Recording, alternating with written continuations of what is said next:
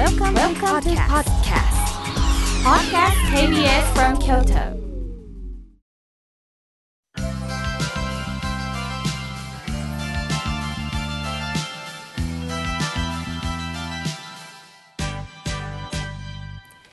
心が笑顔になるには栄養剤が必要ですあなたには心の健康の秘訣栄養剤はありますか？このコーナーでは心の栄養剤というキーワードをもとにさまざまなジャンルの方々をゲストにお呼びしゲストの心の健康の秘訣を探っていくコーナーです。今週も先週に引き続きこの方にお話を伺います。株式会社井野田コーヒーの代表取締役社長前田俊孝さんです。今週もよろしくお願いいたします。よろしくお願いいたします。先ほど私は気をつけなければと思ったのが、はい、井野田コーヒーと伸ばさずにコーヒーで止めるんですよね。そうなんです。これはあの諸説ございますが、もともとは漢字でコーヒーと二文字で使ってたところをですね、あのまあ社名を変更した時にカタカナにえー、焼き直した時に、えー、漢字でコーヒーなのでカタカナでもコーヒー伸ばさないでコーヒーとまあ大体あの皆さんよく間違えるんですけど、今うちはコーヒーと。いうことでやらせていただいております。はい、私あの三条通りを通る時、はい、大きな看板で井の田こう火火がないから取れたのかなと思ってたんですけど違うんですね。そうなんですね。あの最初からコーヒーということでなるほど勉強になりました。さあ前回はですねあの前田社長が、まあ、井野田さんに関わったお話とかさらには井村屋グループ株式会社の浅田会長とのご縁についてお話を伺ったんですが今日はですねちょっとプライベートについてお話を伺いたいと思うんですけれども。あの普段というか、まあ、お仕事だと思うんですけど休日はどのようなお過ごし方をなさってるんですか？休日はですね、はい、あのまあ、京都に来まして私も1年が経ちましてあのいろんなあものを見ましたし、えー、四季も私なりに感じております。ただまあ今回はこのコロナ禍の中でですねなかなかその行動も規制されてましたのであの大好きなその写真を撮ったりとかあとまあゴルフをしたりとかっていうことがかなり、はい、かなりじゃないですね全くできなかったということでございましてあの趣味としてはまああの写真をと風景の写真を撮ったりとか。風景の写真が好きなんですか？好きですね。どどうしてですか？あのまあ四季が日本は本当に四季がはっきりしておりますのであのそこの変化っていうのをですね同じ場所でも顔が全然違いますからそれをまあ撮りたいなということでございましてあの仙台におりました時もですねあの仙台東北っていうのは本当に四季がはっきりしてますし、はいそね、それに合わせた料理だとかお酒も随分たくさんありますので、はい、そこは非常にいいいい場所だなと思います。で一方で京都もですねそこは同じだと思ってまして、うんはいあの四季折々その違った顔が見えますので、うん。うん、それをまあ写真に収められればなということでやってるんですけどなかなかそのコロナでで,、えできなかったんです、まあ、これからは少し、はい、あの随分緩和されましたのでそこをちょっと重点的にですね週末は歩いてみようかなと思っております。そうですか。はい、よくあの京都の魅力いろんな方が語られますけども、前田社長からすると京都ってはですね、うん、あのどうでしょうかね毎回毎回その歩く道を変えたり場所を変えたりするとその都度あの新しい発見がありますね。で特に路地に入ってみるとですね全く別の世界があってそこにその建物は古いんですけどもすごい洒落た近代的なものを売ってたりとかですね、えー、するところはやっぱりこのギャップがいいですよね。いいですよね、はい、そういう意味では井野田コーヒーさんもレトロな雰囲気を出されてますよね。はい、そうですねレトロな雰囲気の中でまあ時代も変わってきますのでそのメニューを変えたりとか、えー、今、えー、観光客のお客様に合う若者に合うレシピをですね開発したりとか。はいろいろやっております。はい。私の友人はもう個人的にみつ豆がもう大好きなんだって言って、はい、みつ豆とコーヒーを注文してますね。いろんなこう注文の仕方がね、ね、あるんですね。じゃあ写真がお好き、ゴルフが、はい、ゴルフもそうですね、好きですかね。あのまああの商社に入った時にはまずあの先輩からはとにかくやれと言われまして、そこから今はそういうこと言うとなかなかね難しい時代なんでしょうけども、当時はもうとにかくやれということで始めまして、それがまあ今はまあ趣味というか好きになったと。いうことでございます。そうなんですか、そういう意味ではゆったりと休日が取れるんであれば、ゆったりゆったりとした時間の過ごし方をなさってるんですね。そうですね。今はあのそういう時間が多いですかね。あの日うん。々まあ日々そんなバタバタしてるかっていうとそういうことでもないんですけども週末はちょっとぼーっとする時間もあった方がいいのかなということでプラプラ歩いてうん気が向いたら写真を撮ると。へえ、そうなんですか。かきっとはいプライベートのお姿はね、今はもうペバシッとヘビ あのスーツですけれども、そうですか。結構ラフな格好して歩いてますそうなんですか。さあそこでまあ今日に至るまで前田社長なりのあのご苦労もあったと思うんですけれども今までこうして生きてこられた中ではい。何か支えになったこととか心の栄養剤っていうものがあったらぜひ教えていただきたいんですけど。はい、あのまあこれが栄養剤というその答えとして正しいかどうかっていうのがあるんですけどええ。もあの私今58になりますが、はい。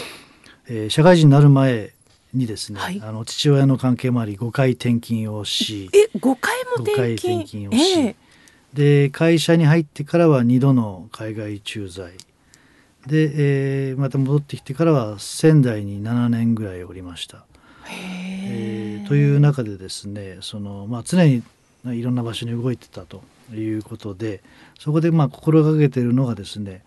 それぞれの場所のその、まあ、自分にとって好きな場所ですとか好きな食べ物だとかうん。好きな部分をですね、えー見つける努力をしてきましたかね。でこれをやることによってその、まあ、か異なった場所でもですねあの、まあえー自分の、えーなんていうんですか生きがいでもないですけどもあのやりがいを持って、まあ、仕事ができたりとかからまあ、えー休日を気持ちよく過ごすとかいうことで、まあ、し楽しくしあの暮らせるということではないかなというのが、まあ、自分の、まあ、モットーでですね、えーとにかくその、まあ、嫌いな嫌なとこもたくさんあるんでしょうけどもあのなるべく自分の好きな場所っていうのを見つけて、まあ、居場所を見つけるっていうようなことでしょうかね、まあ、それは結果的にその、まあ、栄養剤になってるんではないかなというふうに思いますね。はい、でも場所とか空間ってものすごく大切だと思うんですよね。は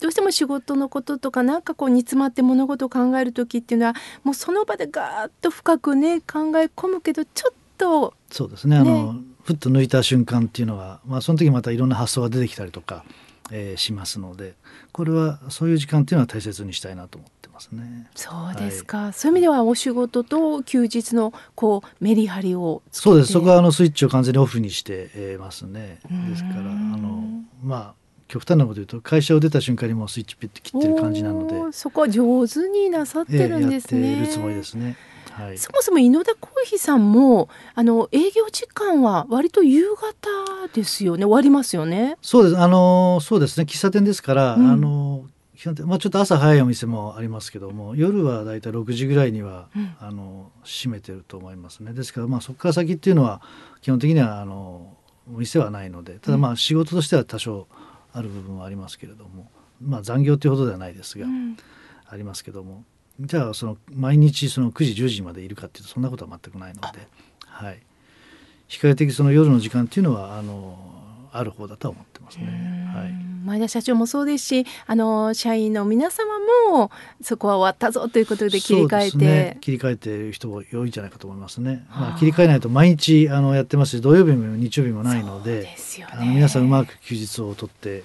中でそのメリハリっていうのは多分大切だなと思いますね。なるほどはい。ね、そういう意味では今あの前田社長を見てますとすごく自然体で生きておられるなということとあのお肌の血色がいいですね。ことないと思いますねそれは。もうピカピカしてます。あそうですか。それはコーヒー飲んでますのであのいいんじゃないでしょうか。そうですか。いやそんなことないですねきっとね。いやでもコーヒーっていうのはもう体にもいいっていうのはもうそうですね。あの随分研究の結果、そのまああの利尿作用がいいとかですね、あのがんにがんに効くということじゃないでしょうけども、うん。飲み続けてることでよってええ。がんになりにくいとそうですいう、よね。あの結果も出ておりますので、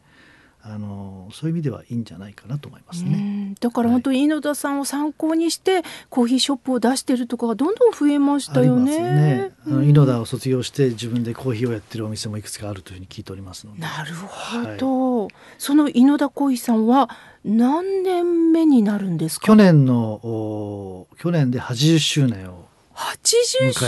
年ですか。おめでとうございます。これからの目標をぜひ教えてください。はい、あの京都ではなんか100年経たないと老舗の一員になれないということなのでまずはあと20年頑張ってみるかということだと思ってます。であのまあ20年って言っても長いと思いますのでやっぱりその地域にあるいは人に必要とされる喫茶店でならないとあと20年もなかなか続けられないのかなと思いますしあのそれよりもまずやっぱり働いてる従業員がまた自分の店に来たいなと思えるお店になればですねあの多分従業員も自然に笑顔も出てくるでしょうしあの来てくれるお客さんっていうのも笑顔になれるんではないかと思います。またその京都に来ていただいた暁には、うん、えー、また来たい喫茶店ナンバーワンを目指してですね、はい、やっていきたいなとっておりますね。そうですね、はい、もうリピーターはものすごく多いですし、皆さん、ね、もう観光マップを持ってここここって喜んで入ってる光景はよく見ますね。ありがたいですね。ですからそこに来て、うん、あのがっかりさしないようにですね、しっかりとあのやっていかないといけないなっていうのが我々の使命だと思ってます。男性は白いジャケットに女性は赤いねはいね、ベストを着てあれがいいですよね。ねはい、あれもだから昔からの